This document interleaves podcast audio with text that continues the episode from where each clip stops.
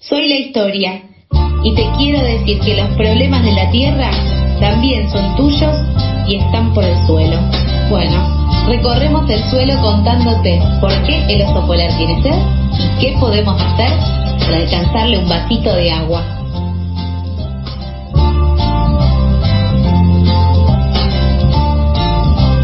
y 38 del mediodía hasta la una hacer este programa que se llama Pasadas por Alto y empezamos el último bloque con eh, la columna de Por el Suelo de Problemáticas Socioambientales comandada por nuestro compañero Mijael Kaufman. Hola Mija, ¿cómo estás? Hola Sofi, ¿cómo estás? Hola Charlie, ¿cómo andan? Buenas. Todo bien. ¿Vos? Me alegro mucho. Muy bien, muy bien, por suerte. Muy entusiasmado para el día de la fecha. Y no lo digo por ser políticamente correcto, ustedes saben que, que no lo soy, pero porque tenemos un invitado de lujo. Y esto, esa colación de, ustedes saben bien, el viernes pasado, 24 de septiembre, día en el que hubo miles de movilizaciones y acciones en todo el mundo respecto de la crisis climática. Y por eso, y para seguir profundizando en estas problemáticas, nos parecía interesante hablar con la persona que voy a presentar. Y como decíamos recién afuera del aire, quizás de las veces que tengo presión de decir mal un nombre más complicado que el mío, así que espero hacerlo bien, pero bueno, con un amigo de la casa, Enrique Maurtua Constantinides, él es asesor senior de FARM, que es la Fundación Ambiente y Recursos Naturales, justamente él se dedica a la cuestión de política climática. Enrique, ¿cómo estás? Muy bien, primero déjame felicitarte porque realmente lo dijiste muy bien el apellido. Estamos celebrando todos. Realmente. Nunca estuve tan contento, nunca estuve tan contento. Creo que ya tengo algo para agregar en mi CV, que es decir apellidos complicados al aire en radio. Me parece que me voy a empezar a dedicar a esto. Pero bueno, para volver a lo nuestro, porque el aire de FM La Tribu corre, la primera pregunta quizá que me surge, Enrique, es ¿cómo ves vos desde tu lugar, de una persona con muchísimo conocimiento técnico sobre las cuestiones climáticas, cómo viste y cómo te, qué te genera lo que sucedió el viernes pasado, no solamente en la ciudad autónoma de Buenos Aires, sino en todo el país y en todo el mundo. Bueno, a mí, o sea, yo hace 17 años que trabajo en temas de cambio climático y la verdad que eh, yo arranqué justamente siendo pibe este, con, todo el tema del de, activismo climático y la verdad que la verdad que en lo personal a mí me da muchísima alegría ver esto. O sea, es, porque realmente es una cuestión que es muy... Eh, es emocionante ver cómo realmente está creciendo esto. O sea, ahora, al mismo tiempo, o sea, obviamente que son sentimientos encontrados, porque es realmente es una pena tener que llegar a este momento, ¿no? O sea, en el que es justamente la generación más joven la que de repente dice, paguen un poco porque nosotros somos los que vamos a pagar los platos rotos. Este, y entonces son justamente las generaciones jóvenes las que están saliendo a la calle. Eh, pero la verdad que, como te digo, o sea, por un lado, o sea, de fondo, el problema de fondo es ese, ¿no? De, el problema que, del cual hay que hacerse cargo, el problema del que hay que hace 30 años que venimos hablando del cambio climático. O sea, hace 30 años que existe la convención, que la ciencia habla del tema. Hoy ya no hay dudas del tema climático. Entonces, me da mucha alegría porque realmente hay una movilización, hay una concientización que va creciendo y que realmente las 30.000 personas que marcharon en, en Buenos Aires, las 100.000 personas que marcharon en Berlín, o sea, realmente es como que está creciendo mucho y se marcha también de una manera sumamente pacífica y sumamente constructiva, en donde realmente la gente quiere un cambio. O sea, y me parece que eso es algo fundamental, algo que también me llena de esperanza porque el cambio va a ocurrir. Ese es el tema. El cambio va a ocurrir. La pregunta es si la gente quiere ser parte del cambio o si se va a quedar en el olvido. Me parece hermoso y hasta incluso muy optimista y esperanzador esto que decís. A la vez, y fuera del aire, hablábamos con Sofi lo que sucedió el viernes, sobre todo en la ciudad de Buenos Aires, que a metros de distancia estaba marchando la juventud del PRO a metros de la cámpora.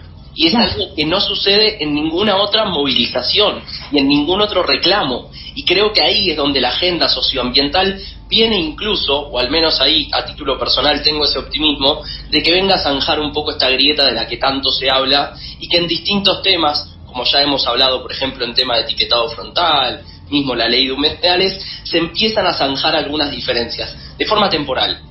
Quizás agregar eh, algo breve con respecto a esto que mencionabas de la marcha, sí, quienes estuvimos o quienes pudimos ver las imágenes o el dron de Infobae, digo, como una cobertura también por parte de los medios nunca antes vista, porque como decía Enrique, no es una temática que sea nueva, no sale de un repollo, sino que distintas organizaciones ambientales vienen eh, llevando adelante este reclamo. Incluso también a mí me, me, me, gusta seguir mucho una organización que se llama Basta de Falsas Soluciones, que me parece que ese nombre ya también es fantástico por por todo lo que lo que agrupa, ¿no? Pero eh, quienes venimos siguiendo estas temáticas, o acá también mismo en FM La Tribu, la, la, agenda socioambiental está presente y, y, sabemos que no es algo nuevo y muchas veces lo que sí podemos pensar que es, que es algo nuevo, que se está tomando con otra responsabilidad, es el nivel de las instituciones. Por eso nos llama la atención que se presenten tanto eh, los partidos que estuvieron en el gobierno actual como los partidos que están en el gobierno que estuvieron en el gobierno anterior y los partidos que están en el gobierno actual que muchos de estos partidos digo tienen eh, funcionarios es decir tienen personas con responsabilidades como es el caso de la cámpora de Juan Cabandier el actual ministro de Ambiente y Desarrollo Sustentable y bueno justamente eh, encontrártelos en esas marchas y pensar che pero esto no es un poco contradictorio, que las instituciones siempre nos traen esas, esas contradicciones y nos las ponen en, en la cara. Pero me parece que es, es más interesante pensar que esta crisis eh, climática es más bien eh, una también algo que se toma por parte de la agenda de gobierno y que eh, también es mencionado por el mismo presidente de la nación. Sobre todo esto, Enrique, eh, si querés eh, aportar alguna reflexión al respecto o si presentaste también, se te presentaron estas mismas inquietudes que a nosotros, somos todo oídos. A ver, eh, es muy importante, sí, hay, hay unos elementos muy, muy claros que ustedes mencionan y a mí me parece que es sumamente importante tener presente que ni a la atmósfera, ni al planeta, ni al cambio climático le importa ni tu actividad, ni tu color de piel, ni tu partido político, ni dónde vivís. O sea, la atmósfera en la medida que siga recibiendo emisiones se sigue calentando y en la medida que se sigue calentando genera cambio climático y el impacto pega en el lugar que pega. O sea, los impactos del cambio climático uno los ve en los lugares más ricos de Estados Unidos y en Europa y en los lugares más pobres de Asia y de África. Entonces, eh, y es, entonces ahí es donde tomo, digamos, es, lo que he pensado cuando hablaban esto de la cámpora de la juventud del PRO, o sea, marchando juntas, si se lo quiere. Este, y está buenísimo, o sea, eso ¿Por qué? Porque, porque sí, porque no importa a quién le toque estar a cargo de, en el poder, o sea, y no es culpa de ninguno, o sea, de, como para que se echen culpas entre ellos. Ah, es culpa de todos, o sea, en ese sentido, ahí es donde tenemos que o sea, despojarnos de esas identidades este, políticas o ideológicas, la que sea eh, cambio climático es uno. Y, a lo único que nuestro único fundamento y nuestro único eh, elemento para usar es la ciencia. Y la ciencia no tiene en este momento en materia de cambio climático es inequívoca. O sea el cambio climático lo generan las actividades humanas. El tiempo que tenemos es corto y es necesario tomar decisiones muy grandes Ahora, para lo que no hay grieta tampoco es para vaca muerta, por ejemplo. ¿Sí? O sea, porque también a mí me gusta el mensaje esperanzador, me gusta ver esa imagen, me encantaría ver la foto que alguien sacó de el PRO y la Cámpora juntos, o sea, divino, pero hay una realidad, tampoco hay grieta para vaca muerta. O sea, y los intereses en ese sentido también están, o sea, no es a mí me gusta ver el vaso medio lleno, pero también me gusta ser realista, o sea, porque justamente hay que agarrar esa misma foto y decirle, ¿viste que ustedes marcharon acá? Bueno, o sea, esta otra parte... sí, claro. o sea, Bueno, acá tengo un papel con algunas preguntas. Sí, acá, ¿Termina esa lista? acá tengo esa foto y también igualmente puede servir pensar que, como vos mencionabas al principio, que la juventud esté tomando más conciencia o que sea un poco la que empuja eh, este tipo de luchas, digo, se demuestra en eh, fotos como la que mencionaban recién, la, la de Pro marchando eh, por una causa común y también eh, metiendo alguna presión, ya sea simbólica o para dentro de sus espacios, metiendo alguna presión a sus propios dirigentes. Bien, nos quedamos Ahí. así. A ver, que a veces tiro unas reflexiones que le No, pasa a mucha gente, ¿eh? le pasa a mucha gente. No, todo lo que todo lo que pasó en esta marcha, todas estas cosas, o sea que, que de repente uno se pone reflexivo y uno pone dice bueno eh, temas de la grieta, temas de la ciencia, temas de la ideología, hasta ahí venimos bien en el análisis. La cuestión es que ya no hay tiempo de ponerse a ver cuál es la mejor solución o si una solución es mejor que otra, o si hay una solución que eh, sea perfecta. ¿Sí? O sea, porque suele pasar mucho también, que dicen, no, bueno, pero esto no, le falta este detalle, no, pero no está contemplado esto. Bueno, no importa, hay que arrancar, porque no tenemos el lujo del tiempo no tenemos el, el- no tenemos el tiempo de ponernos a reflexionar y sacar algo que sea perfecto. Eh, entonces, es muy importante, sí, hacerlo con la mayor nivel de conciencia, revisión, rigurosidad, o sea, que esté siempre en línea con la mejor ciencia disponible. Eso tiene que estar siempre, o sea, pero tenemos que empezar a poner las manos en la masa, porque si no, realmente es muy difícil seguir conversando, porque la realidad es que en Argentina las energías renovables están paradas. La realidad es que se mandó una ley al Congreso para fomentar el uso de hidrocarburos.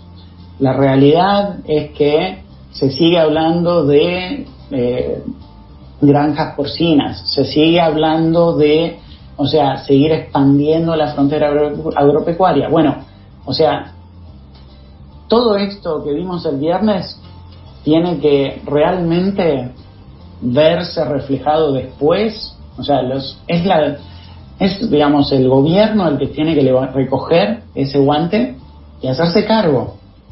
O sea, y olvidarse un poco de las excusas. O sea, porque normalmente por- por- en temas de cambio climático es muy fácil encontrar excusas.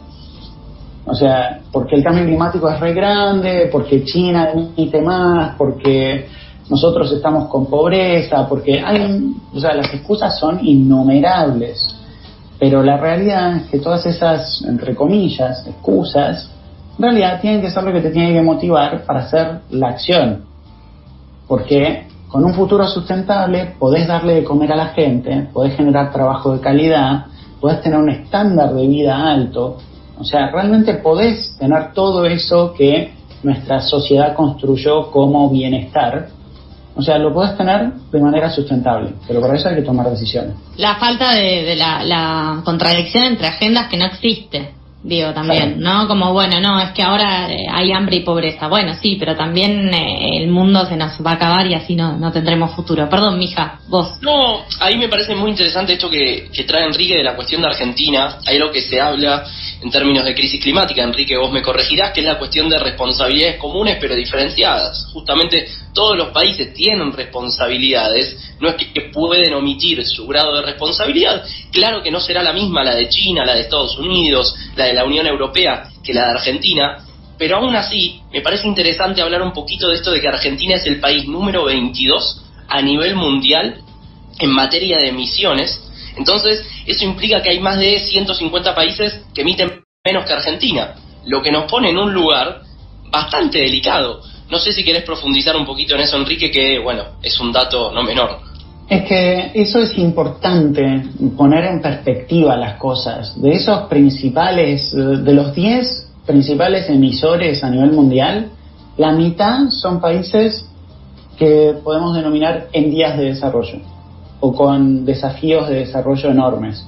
Está India, está China, está México, está Brasil, está Irán, está, o sea, países que no son los que caracterizamos o tenemos generalizados como desarrollados. Entonces, y Argentina es un país de G20, es un país que tiene un nivel de desarrollo humano mucho más alto que muchos países por la calidad de, desarrollo que logramos conseguir en algún momento de nuestra historia. O sea, no es ignorar el, o sea, el los porcentajes de pobreza, los porcentajes de hambre, los niveles de, de crisis económicas que tenemos recurrentemente. O sea, no es ignorar eso, es simplemente ponerlo en perspectiva y decir, Argentina es la tercera economía más fuerte de Latinoamérica, con todos nuestros problemas. Argentina tiene una economía mucho más fuerte que muchos países eh, de África, por ejemplo. O sea, en Latinoamérica el único país que está catalogado como economía del, como país menos adelantado es Haití. El resto son todos países de renta media. Y Argentina es un país de renta media alta. Entonces ahí es una cuestión que es importante tener presente. Y cualquiera me va a decir, pero todos los problemas que tenemos, sí, con todos esos problemas seguimos estando en ese lugar. Con todos esos problemas, nuestra responsabilidad sigue siendo la misma. O sea, en promedio, si, si miramos las emisiones per cápita inclusive, Argentina es un país que emite más que, que varios países europeos, si los agarramos individualmente. Entonces, esas son las cosas que hay que poner en perspectiva. Después, sí, tomando eso que decías, el principio de responsabilidades comunes pero diferenciadas, o sea, esto no desliga de responsabilidad a ningún país desarrollado. Los países desarrollados, bajo la Convención de Cambio Climático, bajo el Acuerdo de París, tienen que aportar con tecnología, capacidades, financiamiento, y Argentina no. O sea, por eso te digo, hay que, es muy importante tener bien, o sea, clara esa imagen. Es decir, ¿Argentina tiene responsabilidades? Sí. ¿Tiene que darle plata a todos los países para que se desarrollen? No.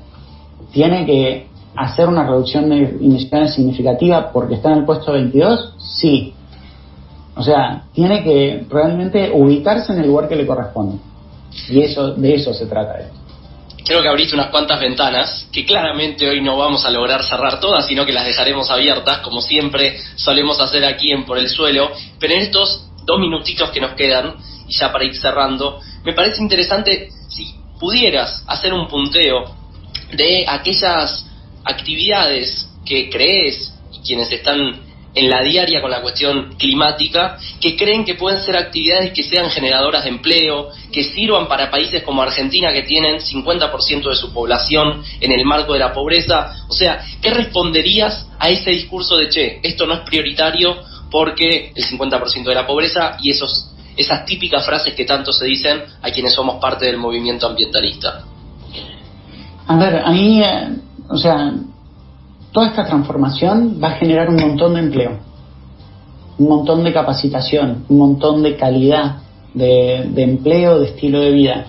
Eh, entonces, eso también es algo que hay que también cambiar la lógica. No es que hay que importar todo. O sea, de hecho, eh, hay que importar seguramente, porque hay mucha tecnología que no está disponible y va a haber que importarla, pero hay un montón de mano de obra calificada acá. Hay un montón de universidad pública en nuestro país. Hay un montón de conocimiento que se puede seguir explotando. Así que el tema de la educación argentina tiene un potencial enorme. Y después, algo más accesible, la eficiencia energética. La eficiencia energética puede ser algo tan sencillo como tratar de frenar los chifletes en una casa, eh, hasta tener una mega industria de eh, vidrios de, o sea, ventanas de doble, triple vidrio y súper eficientes y no sé qué. ¿A qué voy con esto? Hay un abanico de oportunidades para desarrollar el tema de eficiencia energética que es enorme. Por ejemplo, hay un, tenemos tanto suelo fértil que se te cae un tomate en el piso y a los tantos días tenés una planta. O sea, empezar a tener más internalizado el tema del cultivo orgánico en la casa, doméstico, el mercado local, o sea, eh, ese tipo de cosas eh, también son las que sirven. O sea, son, son cosas que están al alcance y que imagínate que si están al alcance para que una persona pueda hacerlo en la casa, imagínate lo que, lo, todo lo que se puede conseguir si pudiera estar bien promocionado desde lo que es el aparato institucional del Estado. Quien dice esto es Enrique Maurtúa Constantinidis. Bueno, me confundí, te pido disculpas, Enrique, pero lo intenté. Eh, quien nos trajo hoy Mica en su columna Por el Suelo para poder conversar sobre lo que deja eh, lo que fue la, la, marcha de acción por la crisis climática que se dio en Buenos Aires y en distintos puntos del mundo eh, el último viernes.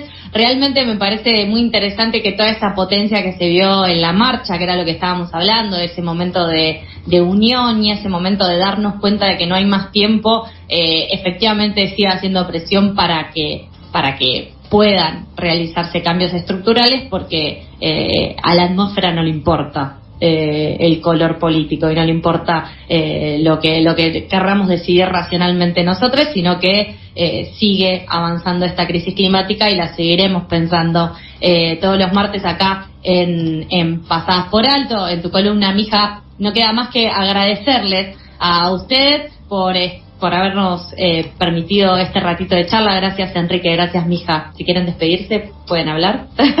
Muchísimas gracias, Sofía. Muchísimas gracias. Eh, un placer hablar con ustedes hoy. Gracias, Mija. Abrazo, abrazo.